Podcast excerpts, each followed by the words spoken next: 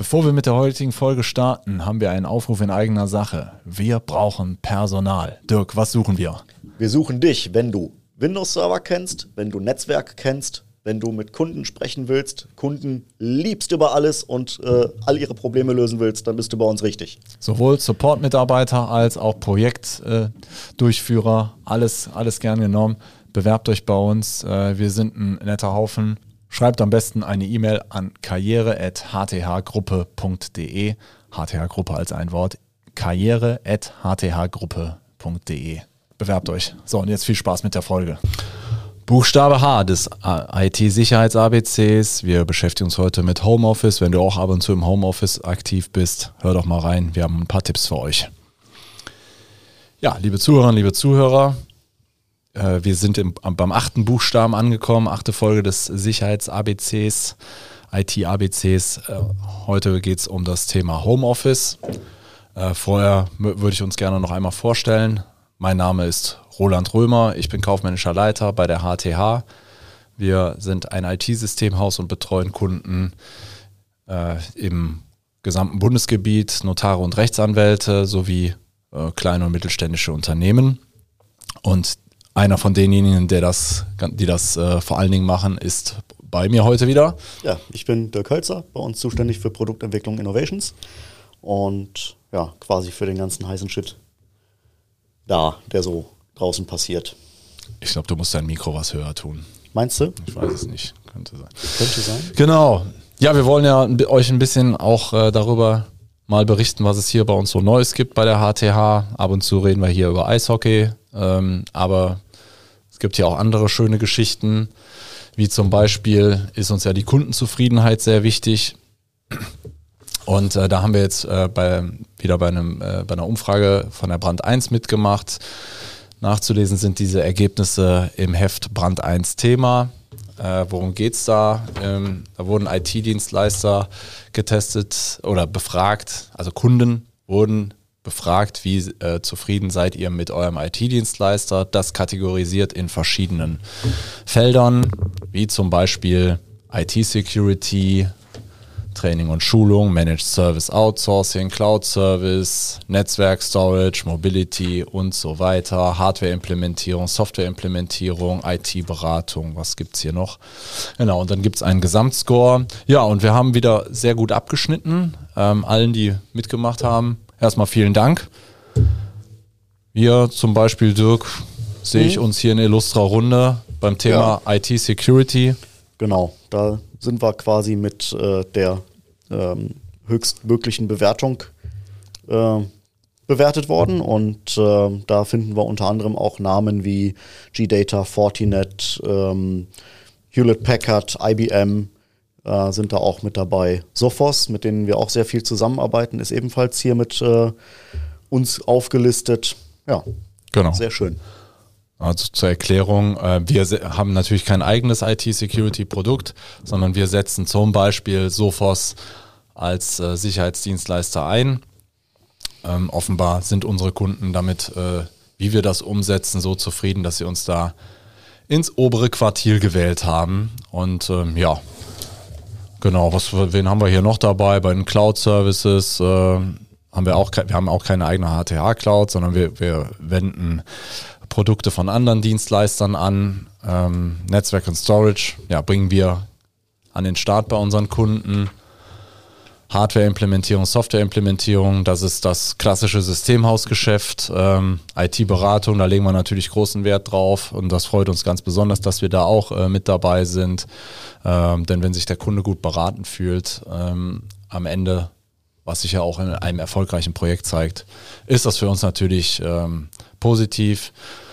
Für uns, uns freut es natürlich ganz besonders, weil in der Regel haben wir natürlich dann Kontakt äh, mit unseren Kunden im Tagesgeschäft, wenn bei denen irgendwas nicht läuft und dann ist die Stimmung ja. meistens natürlich ein bisschen angespannt. Ja, kennt man selber, wenn man gerade nicht das machen kann, was man machen möchte, schlägt das auf den Magen.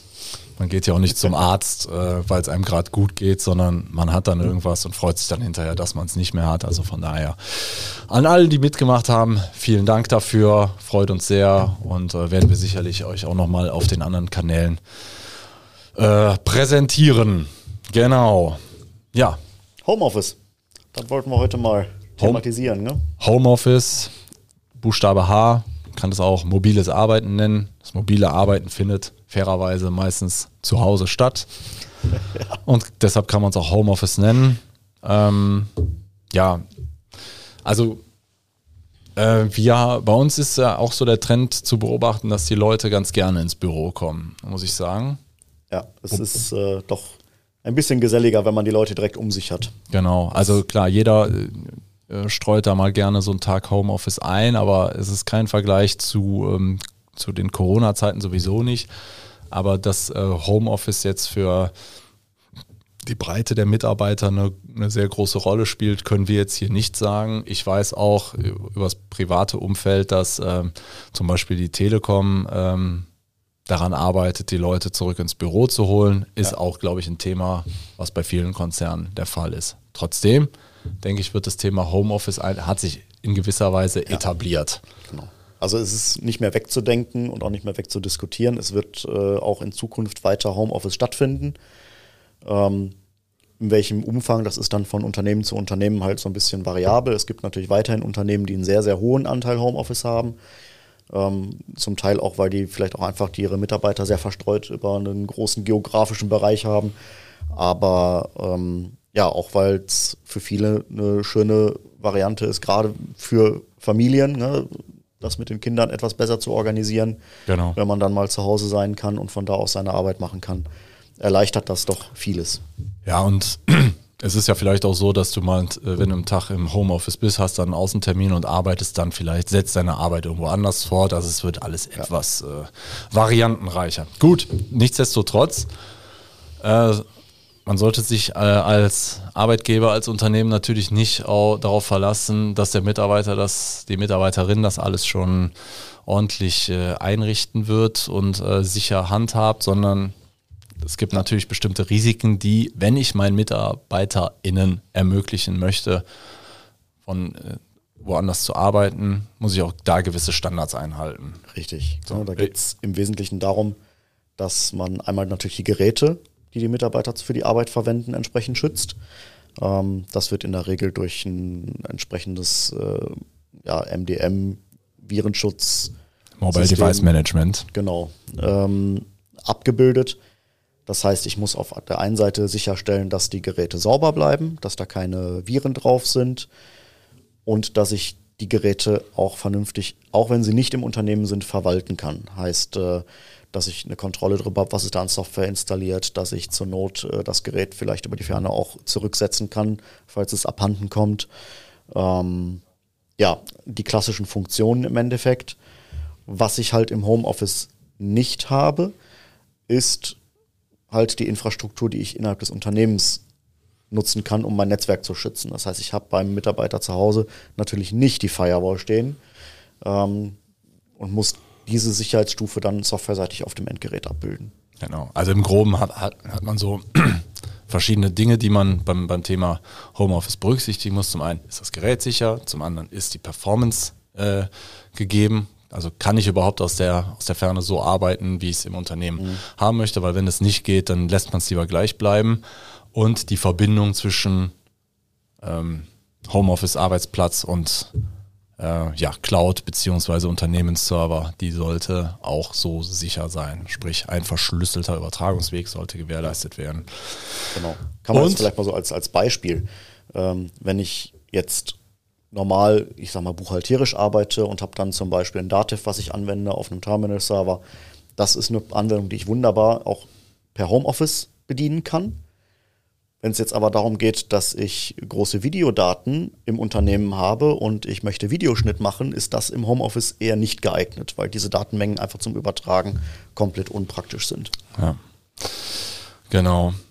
Ja, also das, das sollte man auf jeden Fall ähm, alles mit berücksichtigen. Äh, eine Sache, die vielleicht etwas unterschätzt wird, in einem Unternehmen habe ich auch eine physische Zugangskontrolle.